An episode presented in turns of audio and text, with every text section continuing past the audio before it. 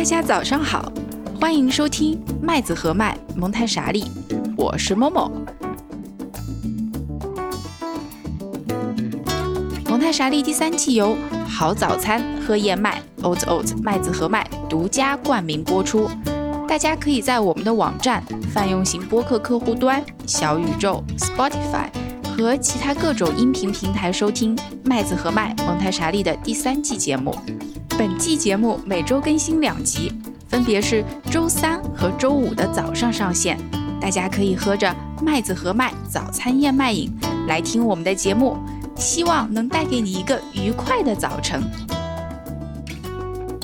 大家可以使用我们在节目文本中提供的淘口令或者链接，或者直接到麦子和麦的淘宝店、天猫店，对客服报上口令“蒙台傻里”，即可获得本节目专属福利优惠券，以更优惠价格享受健康美味的燕麦饮品哦。节目已经进行到第三季的后半程了。我们也已经进入了第四次的单口，这次的主题呢是关于自我表达的。按照惯例呢，单口之前就会有一些闲聊话题。我记得在前面的两季节目里面，我会有讲到这一点，但是在第三季里面还没有讲过这一点。因此，也要请各位听众能够容忍一下我的碎烦。我还是想讲一下，《蒙太莎利》是一档闲聊节目。这个“啥”这个字已经很好的体现出了它的闲聊性质，不知道大家有没有感知到？所以，默默在节目里面很少回应。直接的、很具体的某位听众回答的关于他家孩子的问题，因为对我来讲，我觉得这是一个很难做到的事情。我不了解大家的孩子，也不了解到底是怎么个情况。在一个很简短的叙述里面，因为他有很多自己的判断在里面，我没有办法给到大家这样一个直接的回答，说到底要怎么办。默默在节目里面一直很想做的事，是想给大家放松一下，做一个观念上的马杀鸡，松一松筋骨。我们说成年人的思维，很多时候它已经是一个非常固化的东西，已经变成了一个打得很紧的结了。在碰到这样的结的时候，我们的第一步是没有办法直接把这个结去解开的。默默在这里觉得自己能够帮助到大家的是，把这个结啊稍微的松一松，互相的拉扯一下，会有一些空隙。也许有了空隙之后呢，这个绳结就有解开的可能。我没有办法帮助大家去解开这个结，如果这个结是在大家心中的话，只能够通过自己的想法和自己的探索去解决。这一档节目。主要的定位还是在帮大家减轻一些焦虑和负担，是希望大家能够在日常生活中体会到孩子带来的乐趣，以及和孩子一起生活、和孩子一起相处带来的乐趣。我还想展开讲讲，我们在上一期里面有讲到教具这个概念，我们会说蒙台梭利的教具，它的功能是引起孩子自己的探索。能够帮助孩子自己在独立操作的过程中得到他应该得到的印象概念，因此学习到某个知识点，事实上是在操作教具的过程中的一个副产品。我们不是为了灌输给孩子这个知识点才让他进行教具操作的。同理呢。这个可以类比到蒙太莎利这档节目来，默默不是为了灌输某一个观念、某一个理念给大家才做的这档节目，因为作为成年人，大家都有自己的观念和理念，不是说某某今天不断的在说蒙台梭利环境很好，大家就直接就愿意全盘接受的一个事情，因此我也不打算在这个节目里面。推荐大家说啊，一定要去蒙台梭利幼儿园啊，或者一定要选择蒙台梭利小学啊，或者一定要去蒙台梭利的托育班啊，并没有这样的一个想法。与此同时，我也没有想要在节目当中去推销蒙台梭利的任何的教具部分，要在家庭当中配置。通常情况下，这些教具是在蒙台梭利环境一个幼儿园的环境中才去配置的东西。最适合的幼儿园可能就是离家最近的幼儿园，又相对来讲。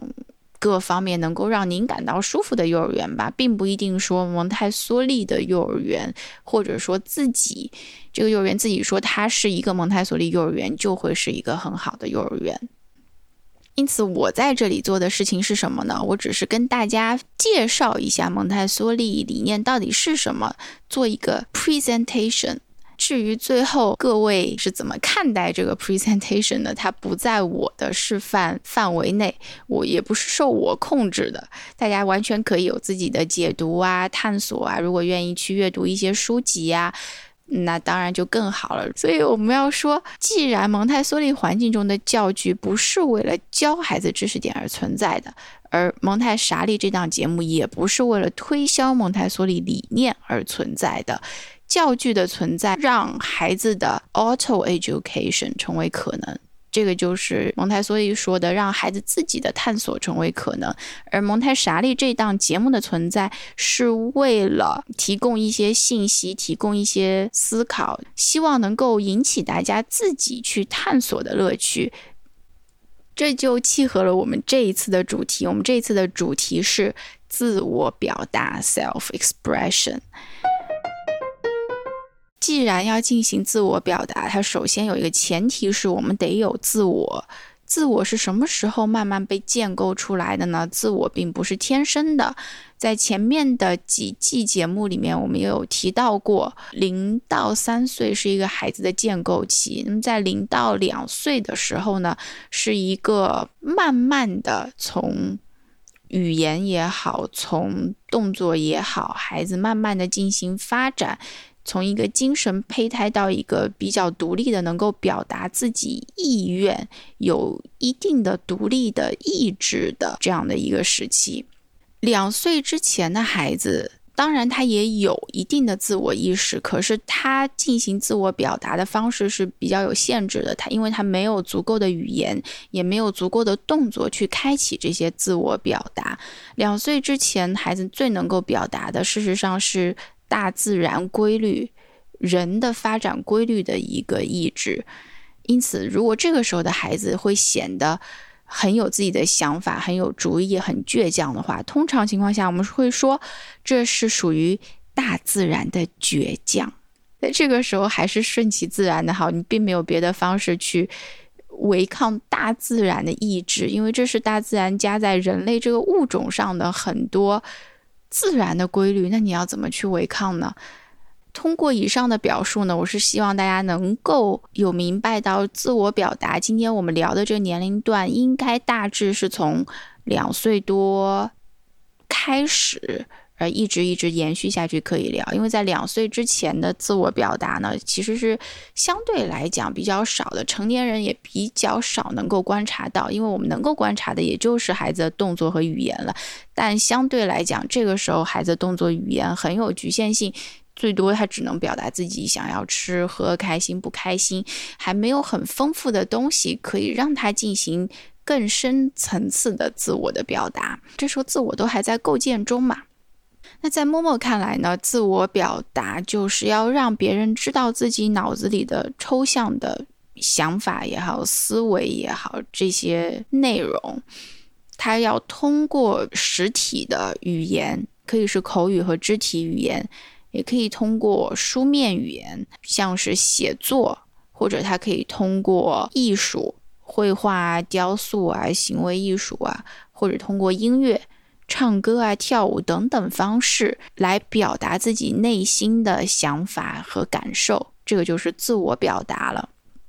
我觉得对于自我表达来讲，有两点是非常重要的，一个是它是一个有意识的，是不是你一个无意识的微表情或者动作叫做自我表达？既然它是一个自我的表达，它一定是。受你的大脑控制的一种行为才能够叫做自我表达。第二个呢是表达会有一个对象，最终是要被某个人或者某一个群体的人，或者是你想象出来的某一个群体的人接收的，要有人看见，有人听见，有人感受到，但不一定是当时现在啊。这个接收对象也有可能是大家自己。如果说你没有想象这样的一个对象存在的话，大多数情况我们就把这些内容就放在自己的脑子里面，也就不表达出来了。因此，它有一个对象，最终是会被表达出来的。这两个的关系是非常密切的，就像就像当陈子昂在说“前不见古人，后不见来者”。他在做这样的表述的时候，他最终留下的是一份书面的语言和一个诗歌，而被千年之后的我们给感受到。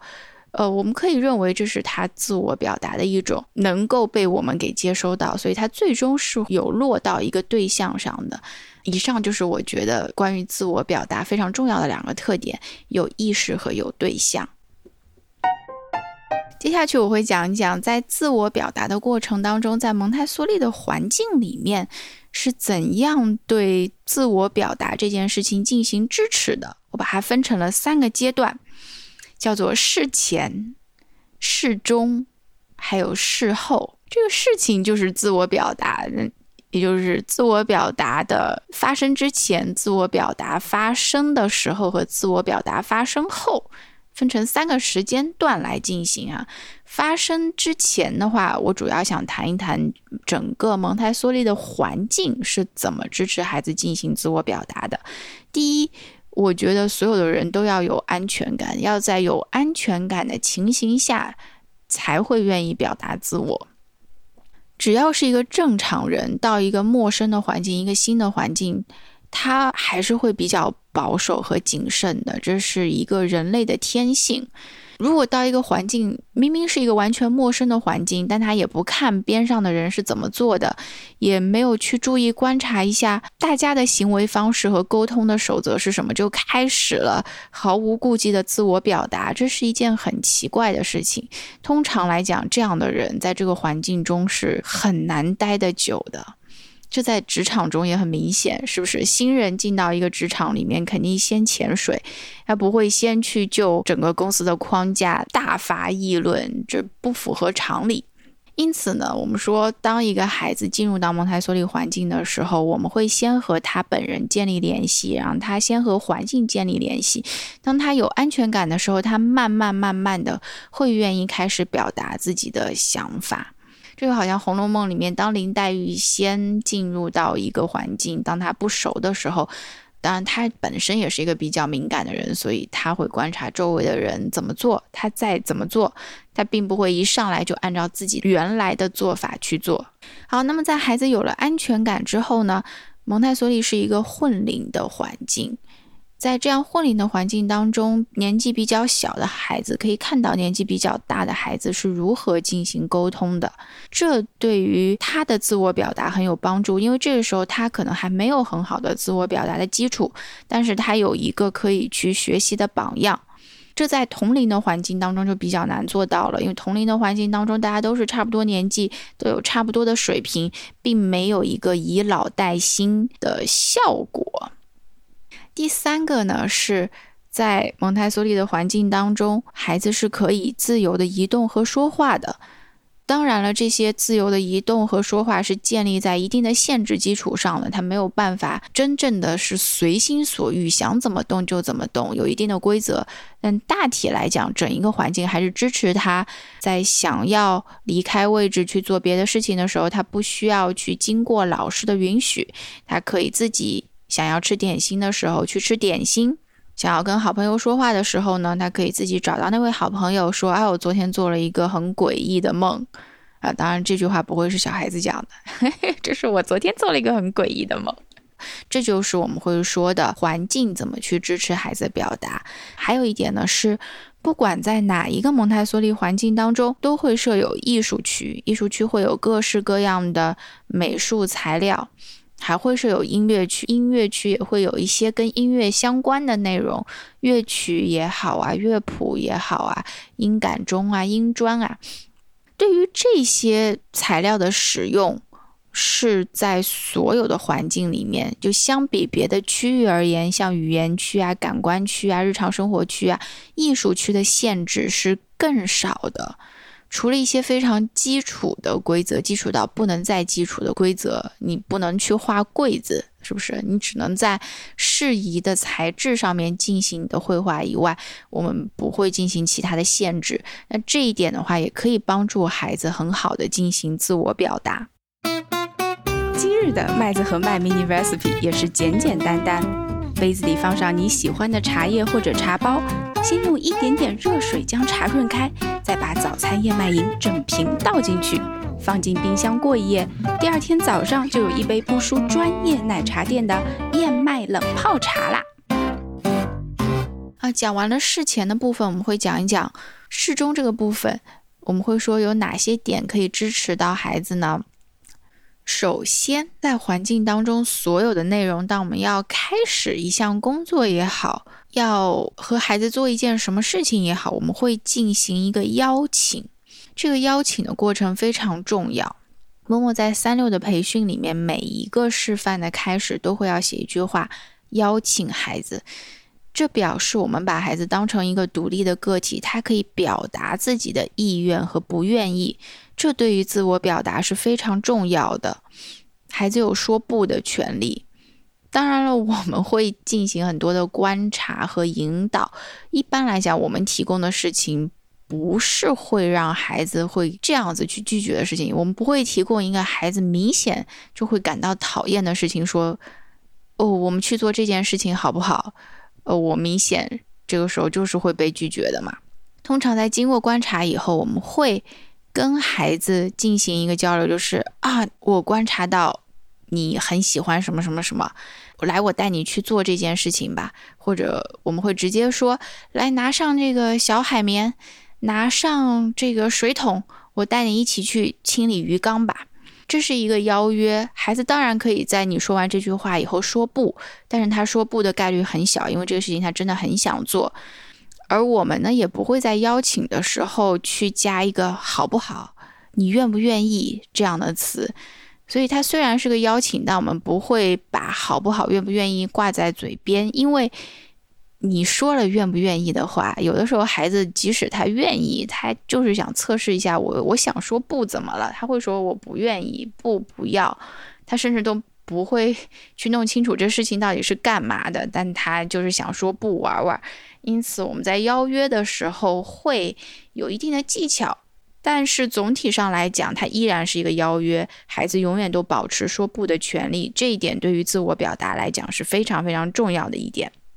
我们想象一下，当一个三岁的孩子面对老师这样一个成年人，他如果可以很坚定地说出“不，我不愿意，我有一项另外什么什么什么事情要做的时候，我要为他的独立发展的意志而鼓掌”，这说明他的独立意志真的有发展的非常好。这是第二点，我们说在自我表达的时候，怎么去帮助到孩子，支持他的表达。还有呢，我们会。给孩子积累大量的印象和感受，如果没有这些在日常生活当中积累的，让他印象深刻的、很丰富的、很有趣的经验，孩子是没有办法进行自我表达的。因为巧妇难为无米之炊，当一个人感受不到生活中的种种细节美感，或者说感受不到一点乐趣的时候，他能够表达什么呢？他只能表达说：“我今天来学校了，吃了个饭，又回去了。”大多数学生，如果他在写作文的时候是写这样的流水账的话，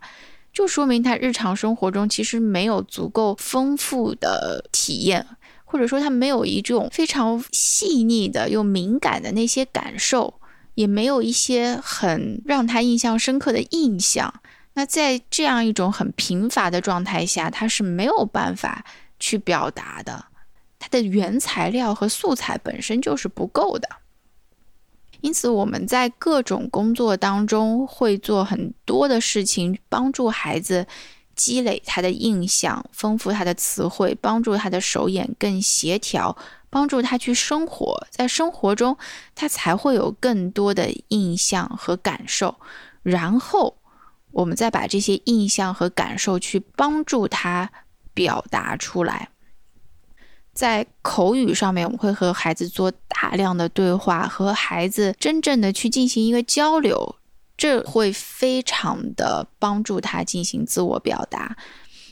我在这一次的学习和培训的过程当中，首先学习的是语言部分的工作，有一个工作内容叫做对话，我听得非常感动，因为这个工作其实它非常的简短，是这样的：老师会邀请一个大概二点五岁到三岁之间的孩子，一个刚刚新进来教室的孩子，对这样的孩子，我们蹲下身来，保持跟他目光的平视，然后会说。我想邀请你进行一个对话，在这个对话的过程中呢，我们有两条原则，一个是我说的时候你要听，你说的时候我也会听。我们说话的时候会看着对方的眼睛，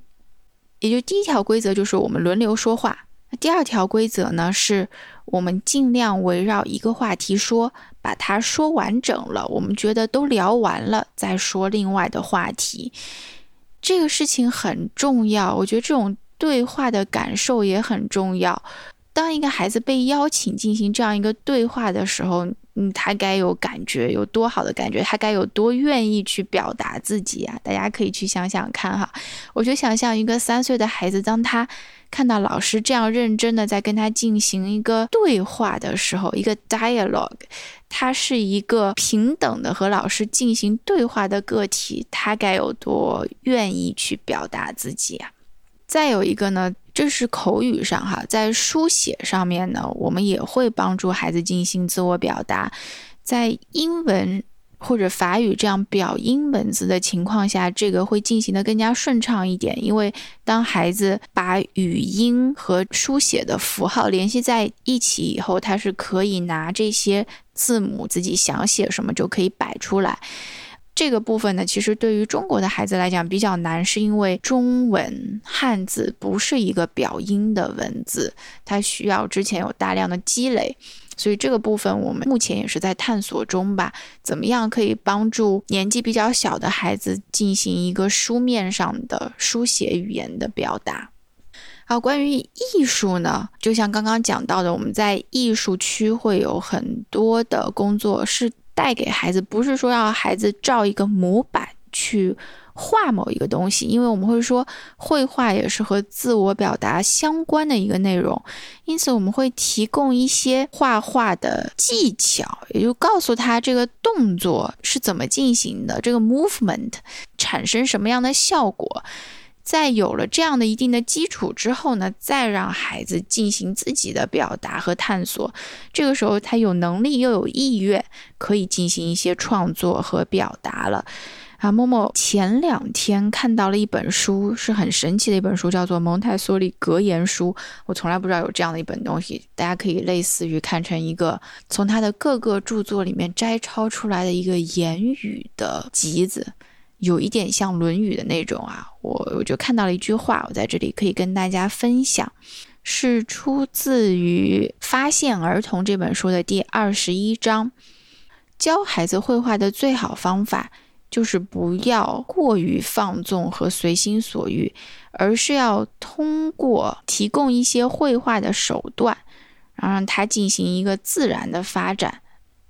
那我觉得呢。这个也是帮助孩子自我表达的很重要的一点。蒙台梭利一直强调说，不管是绘画也好，还是音乐也好，不应该变成一个专家才能进行的事情，它应该变成一个孩子日常生活的一个部分，因为这是他。表达自己感受的一个很重要的组成部分，而与此同时呢，我们要带给孩子的只是一些技巧、一些动作。当他掌握了这些所谓的 key，这些比较关键的内容之后，有了一定的技巧和能力之后，自己去表达自己，这样的一个表达才可能是更有意义的。因此，在教室里面，蒙台梭利他经常会强调的一点是，老师应该是一个很好的示范。他需要示范什么呢？他需要示范怎么去唱歌，怎么样去绘画。他不必成为专家，但是要展示的是一个普普通通的人可以通过绘画和音乐来展现他自己，这是每一个人都可以做的事情。因此，不应该把这个事情交给专任的老师，而只有这个老师才能教绘画，只有那个老师才能教音乐。这样会给孩子造成的印象就是，他要专业的人才能干这个事儿。呃，我普通的人不应该去跳舞、绘画，或者是进行一些乐器的操作。应该所有人都能够找到一种让自己感到很舒适的表达的方式。啊，刚刚主要讲的呢是三六的部分哈，在六十二的部分里面呢，会给孩子更多的语言和绘画和音乐上的技巧。像是辩论啊，各种讨论啊，各种演讲啊，在书写的时候会有更多的故事创作、音乐创作，以及在阅读的时候进行表演。我们有一种卡片叫做表演卡，孩子可以读上面的内容，再把它表演出来。呃，在音乐的时候，我们会听一段音乐，进行一些。自由的表达，他可以想象，把自己想象成这个音乐发生在什么背景里面，他是怎样的人，然后只是用肢体去表达他的想法，这都是一些探索，并不追求孩子要有一些成果，但只是在这种探索自己的身体、探索自己的语言文字的过程当中，让孩子能够找到表达的乐趣。在十二到十八岁的阶段呢，我们会说孩子会有。大量的机会去表达自我，因为这个时候已经进入到了第三发展阶段，孩子又开始进行一轮的内心的建构，所以在这个时候，我们有大量的提供给他自我表达的机会，会比六到十二阶段还多得多。啊，像是戏剧啊、创作啊，都主要发生在这一个阶段。关于事后，也就在自我表达之后，环境当中可以给予什么样的支持呢？其实，当你表达出来一样东西之后，最可能影响你要不要继续进行这个表达的，就是周围的人的一个态度了。边上的人怎么看，会影响到你的表达，是不是？有的时候，一些肯定啊，或者赞美啊，一些鼓励啊，能够鼓励你在下一次进行表达。但是，一些嫌弃啊，或者他只是一个无心的评价，他只是说不好看，我觉得这个不太好看，我觉得这个好丑，就会让你觉得说你不太愿意再自我表达了。在蒙台梭利的环境中，我们会引导孩子说。怎么样去评判他人的这种表达，或者怎么样用适合的方式表达自己对他人表达的一种意见和评论，这非常的重要。有一本纪录片 CCTV Nine 央视九频道曾经放过，叫做《蒙台梭利小教室》，这是一个法国导演拍的片子，它的法语名字呢叫做《Le Maître et l'Enfant》。啊，孩子是主人，但是它的英文名叫做 "Let the children be the guide"，让孩子成为主导者。在这本片子里面呢，有一段我的印象很深，是一个小朋友画了一幅画，另外一个小朋友看到了，大概就评论了几句，结果那个画画的小朋友就不开心了，他就找到这个老师。开始哭啊，不高兴。那个老师就把这个评论的孩子找过来，就说：“哎，你看这幅画是他的画，他有权去决定说这幅画来表达他的感受是怎样的，是好的还是坏的。”但是这是他自己的事情，对不对？你不需要去就他自己的事情发表你的评论。当时这个老师是这样进行引导的哈。哎，我觉得呢，在小学阶段，当孩子的心理建设更强的时候，我们会引导孩子进行一个比较好的就事论事的一些评论，在我们确定。大家都不会受到伤害的情况下，但是在比较小的年龄段的话，我们可能会告诉孩子，就是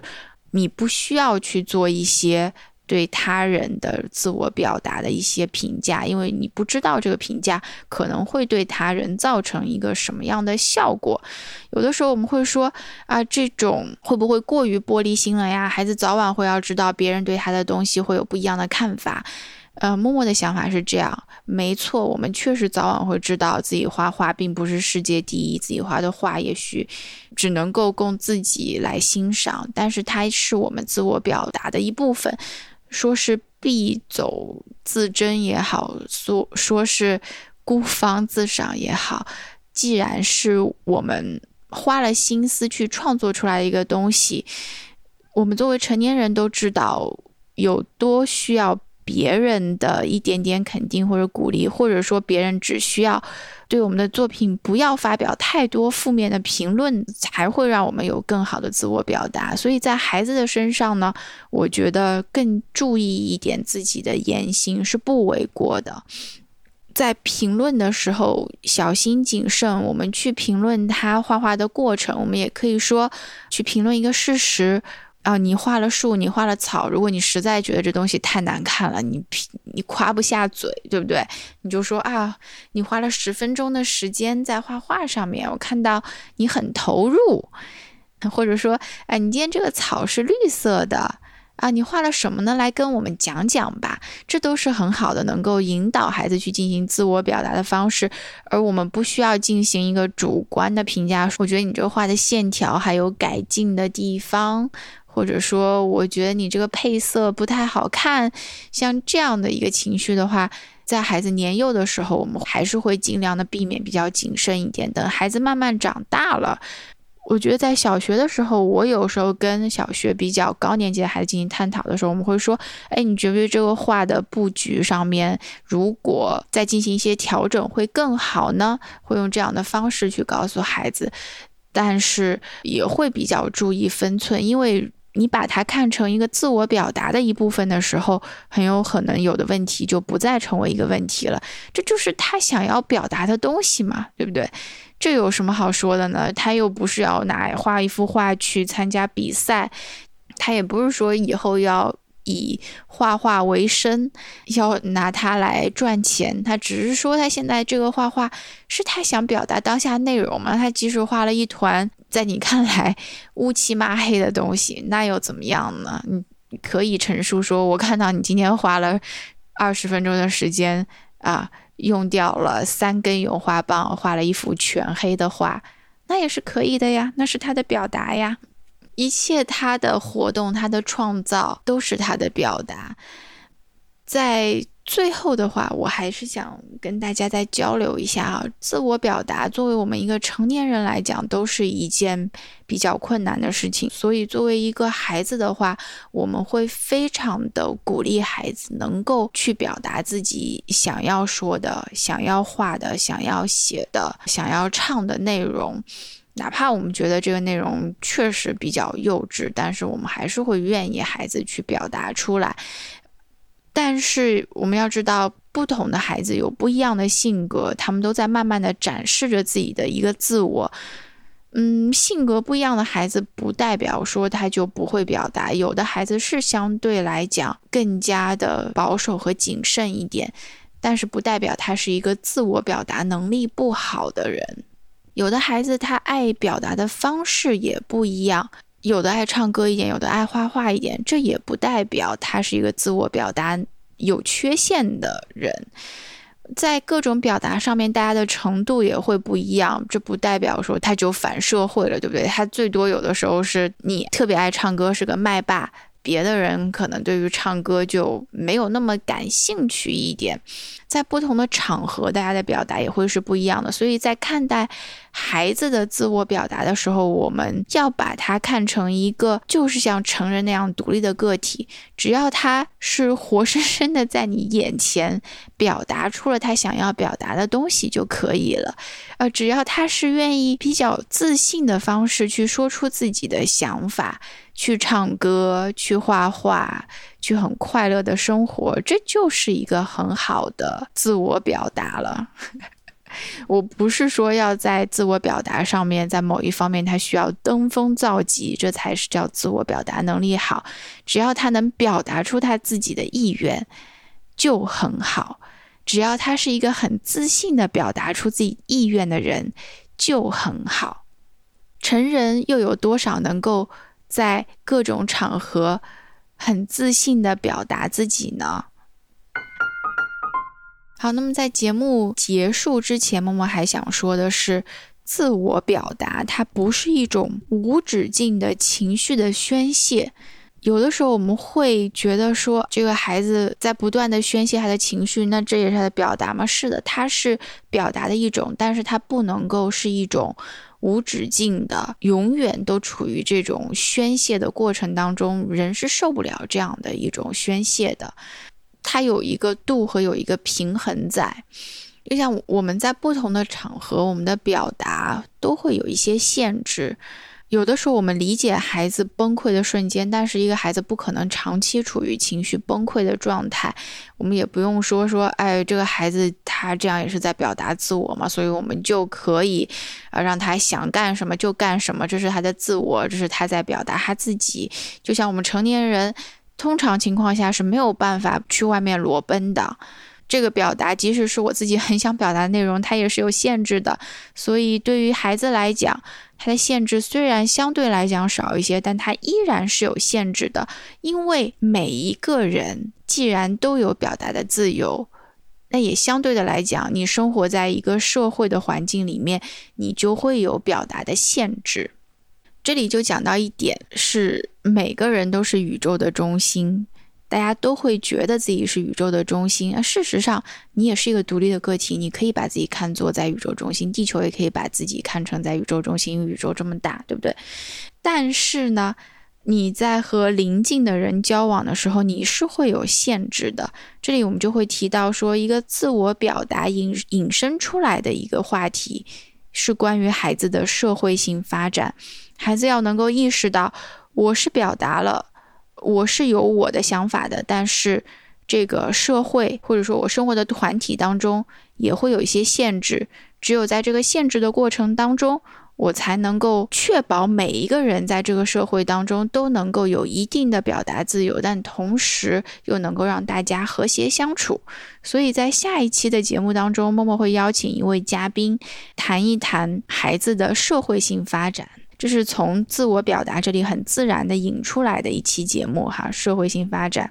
在下一期节目里面呢，默默也会和大家谈一谈，在自我表达中，我自己非常难的一个部分，就是关于音乐的部分。我会请来一位音乐治疗师啊，他有自己的音乐工作室，和大家来谈一谈音乐的部分。那么后面的两期节目都是有嘉宾的，并且都是从自我表达这期节目延伸出来的。以上就是本期由好早餐喝燕麦 Oat Oat 麦子和麦独家冠名播出的蒙太傻利的全部内容，感谢大家的收听。如果您有什么反馈，欢迎通过邮件或者评论的方式与我们交流。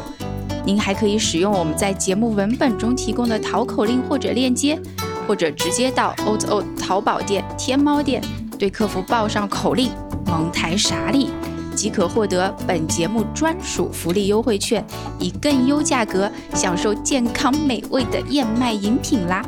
那么我们就下期再见吧，